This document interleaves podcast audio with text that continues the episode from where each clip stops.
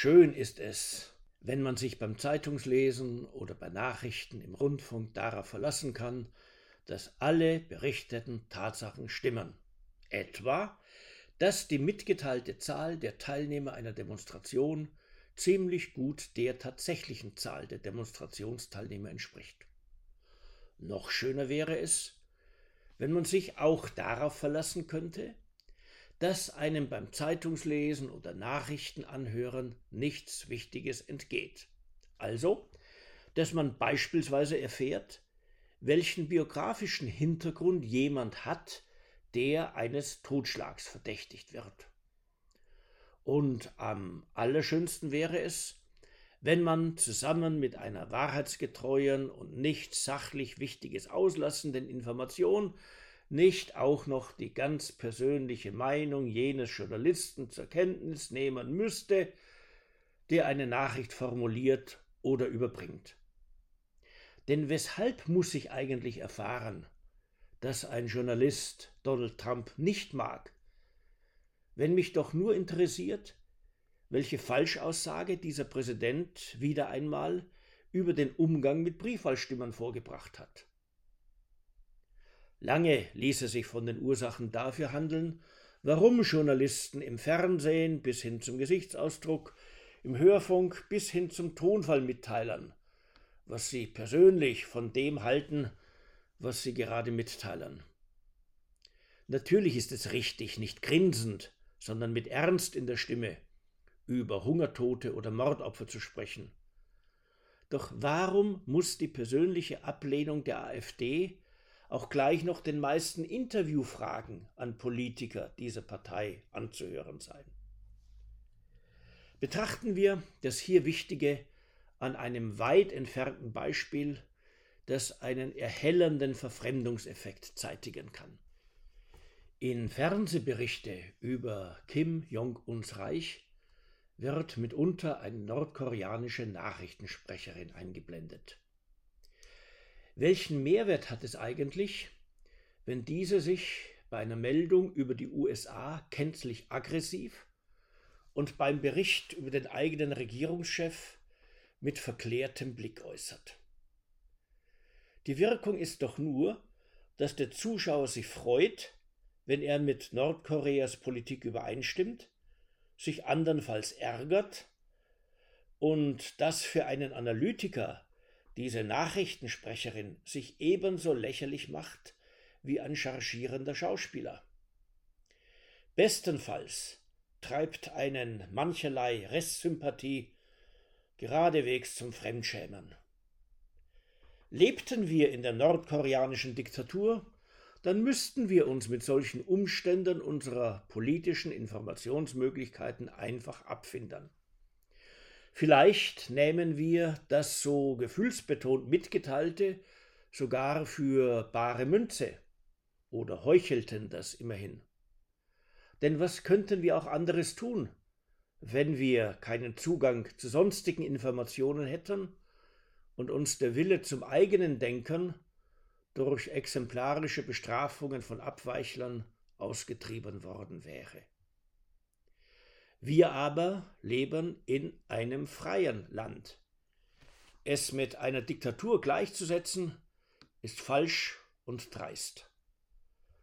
Doch umso weniger wird es unserem eigenständigen Wissen wollen und denken können gerecht, wenn Journalisten uns Tatsachen nur mit dem Beipackzettel ihrer persönlichen Meinung anbieten. Wohlgemerkt ist überhaupt nichts einzuwenden gegen journalistische Kommentare. Die dürfen gerne auch scharf sein, polemisch, sogar von überzogener Schärfe. Doch perfekt wäre es, wenn, Vorsicht, Ironie, der Überzeugungsanspruch eines sehr katholischen Kommentars andern Tags in einem islamischen Kommentar und tags darauf in einem atheistischen Kommentar bestritten würde. Dann nämlich bekäme man für die eigene Meinungsbildung eine Vielfalt von Anregungen und idealerweise auch unterschiedliche Beurteilungsmaßstäbe. Es brauchen aber allenfalls Kinder die Verbindung, eine Information, Vorsicht, die Herdplatte ist heiß, mit einer Bewertung wie du bist böse, weil du das nicht glaubst oder du bist dumm, weil du das selbst herausfinden willst. Also wollen wir, dass ein Journalist nicht als Vormund auftritt, sondern einesteils als Informationsvermittler und andernteils als ein Mitbürger, an dessen Meinung wir uns reiben können. Weil sich aber gerade nicht debattieren lässt, wenn der eine im Fernsehen oder Radio spricht, wir aber nur zuhören oder den von einem Journalisten verfassten Text lesen können, verlangen wir zu Recht, trennt endlich wieder Nachricht und persönliche Meinungsbekundung. Zwar hat beides seinen Platz, nur eben nicht denselben. Gerne geben Journalisten, wenn schon nicht den Vormund, so doch den Anwalt. Keinesfalls ist es verkehrt, ein Anwalt von Unterdrückten, Ausgebeuteten oder Verfolgten zu sein. Vielmehr ist es richtig, Unterdrückern, Ausbeutern und Verfolgern entgegenzutreten. Doch Journalisten haben das entweder meinungsbildend in Leitartikeln und Kommentaren zu tun oder eben durch gut recherchierte Reportagen, die auf bislang übersehene oder unterschätzte Formen der Unterdrückung, Ausbeutung oder Verfolgung aufmerksam machen. Dann müssen die mitgeteilten Fakten aber auch stimmen. Dass wiederkehrende Zweifel an deren Richtigkeit nicht unbegründet sind, hat vor einiger Zeit der Fall des zuvor mit so vielen Preisen ausgezeichneten Journalisten Klaas Relotius gezeigt. Es muss ja nicht immer so dreist zugehen wie bei ihm dass nämlich jene angeblichen Tatsachen einfach erfunden wurden, welche die zu vertretende Meinungsbekundung stützen sollten. Um irregeführt zu werden, reicht es schon, über längere Zeit kleinen Schummeleien ausgesetzt zu sein. Zu denen gehört beispielsweise der Aufbau eines solchen Deutungsrahmens von vielleicht sogar korrekt mitgeteilten Sachverhalten, der diese im erwünschten Licht erstrahlen oder umgekehrt sehr hässlich erscheinen lässt. Regelrecht an der Nase herumgeführt werden Leser, Zuhörer und Zuschauer, wenn Nachrichten und Reportagen auch noch mit Häme oder Hetzerei versetzt werden. Letzteres müsste man nicht unbedingt betonen, wenn der Begriff der Hetze nicht inzwischen recht geläufig auf solche Aussagen angewandt würde, die man einfach nicht mag. In der DDR galt sogar rein sachliche Kritik an den Zuständen im Lande als staatsfeindliche Hetze, wann immer es die Regierenden nicht ertragen wollten, dass ihnen unangenehme Tatsachen beschrieben würden. Auf diese Weise angeblich zu hetzen war sogar ein Straftatbestand, der höchst schmerzliche Strafen nach sich ziehen konnte. Gottlob sind es heute nicht Staat und Polizei, die unerwünschte Kritik auf DDR-Art als Hetze verfolgen. Doch sehr wohl hat sich nicht nur in Teilen unserer Zivilgesellschaft, sondern auch in den Reihen unserer Journalisten die Neigung eingestellt, scharfe Kritik an Personen oder Positionen als Hetze zu bezeichnen, falls man die Zielrichtung oder Schärfe solcher Kritik nicht mag. Zugleich sinkt die Bereitschaft, die jeweils eigene zweckvolle Mischung aus Mitteilung, Bewertung des Mitgeteilten und herabsetzender Häme ebenso als eine Form verachtenswerten Hetzens zu erkennen. Das aber wäre wünschenswert, denn sehr wohl kann sich eine mediale Diffamierung samt den sie begleitenden Shitstorms auf Twitter oder anderswo genau so als eine Hetzjagd anfühlen, wie einst so manches Chemnitzer Vorkommnis. Nur fehlt manchen Journalisten anscheinend jene warnende Stimme, die auf einem berühmten Beweisvideo für regierungsamtlich festgestellte Chemnitzer Hetzjagden vernünftigerweise verlangte, Hase, du bleibst hier. Wie schön wäre es, wenn stets auch in der Praxis jene journalistischen Standards hochgehalten würden, die bei der Journalistenausbildung doch gewiss weiterhin gelehrt werden. Das wäre schon deshalb wichtig, weil es ja gerade die Journalisten etablierten Medien, vom öffentlich-rechtlichen Rundfunk bis zu bundesweiten Zeitungen und Magazinen, in der Hand haben, unsere Gesellschaft entweder weiter auseinanderzutreiben oder endlich wieder zusammenzuführen. Was nützt es denn, wenn sich die zu sogenannten alternativen Medien abgewanderten dauerhaft abspalten von der Glaubensgemeinschaft derer, die sich ums Heute-Journal oder um die ARD-Magazinsendungen versammeln? Wenn wir unter solchen Umständen keinen gemeinsamen Stoff zum Debattieren mehr finden, sondern uns aufs wechselseitige Verachten zurückziehen, dann zerfallen wichtige Grundlagen unserer Demokratie.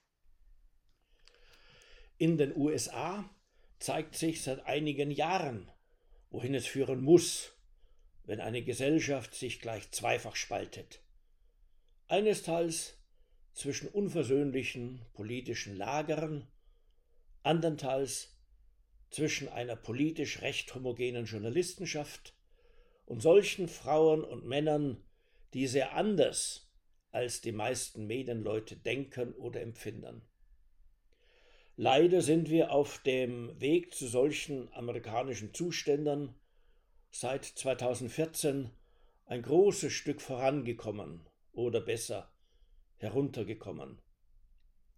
Obendrein drängen sich aus aktuellem Anlass einige Anfragen an unsere Medien auf. Wieso müssen sich jetzt wohl sehr viele in Deutschland darüber wundern, dass schon wieder knapp die Hälfte der US-Amerikaner und noch deutlich mehr als vor vier Jahren Donald Trump gewählt hat.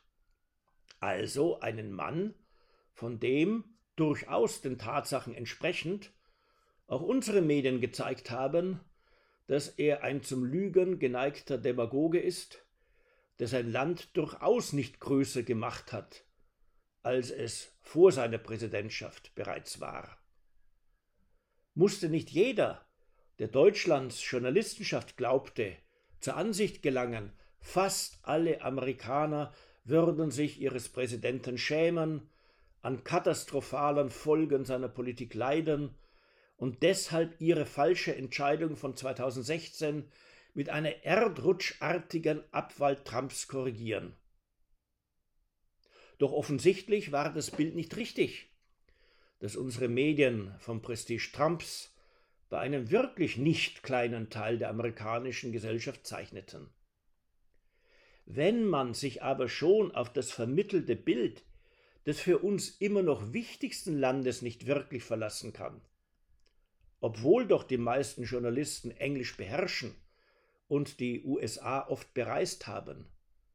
Wie sicher können wir dann sein, dass die Berichterstattung über andere Länder und über sonstige Zusammenhänge nicht ebenso fehlerhaft ist, nicht ähnlich verzerrt durch persönliche Abneigungen und durch dem eigenen Fortkommen dienende Rücksichtnahmen auf die kollegiale Mehrheitsmeinung. Bei der Antwort auf diese Frage empfiehlt sich leider große Skepsis. Beim Umgang mit einer skeptischen Antwort wäre allerdings anzuraten, dass wir es mit unseren Journalisten nun gerade nicht so halten, wie das viele von ihnen mit Donald Trump gehalten haben und der es freilich auch mit den Journalisten im eigenen Land gehalten hat. Bleiben wir vielmehr fair. Üben wir unsere Kritik guten Willens. Hoffen wir auf Einsicht. Und seien wir bereit, eine merklich gewordene Journalisteneinsicht auch zu honorieren. Etwa, und man bemerke wieder einmal eine gewisse Ironie, durch die weitere Nutzung auch von ARD und ZDF und der Süddeutschen Zeitung und des Spiegel und nicht nur unserer Lieblingsorte im Internet. Das wäre dann auch unser Beitrag zur Sicherung des gesellschaftlichen Zusammenhalts.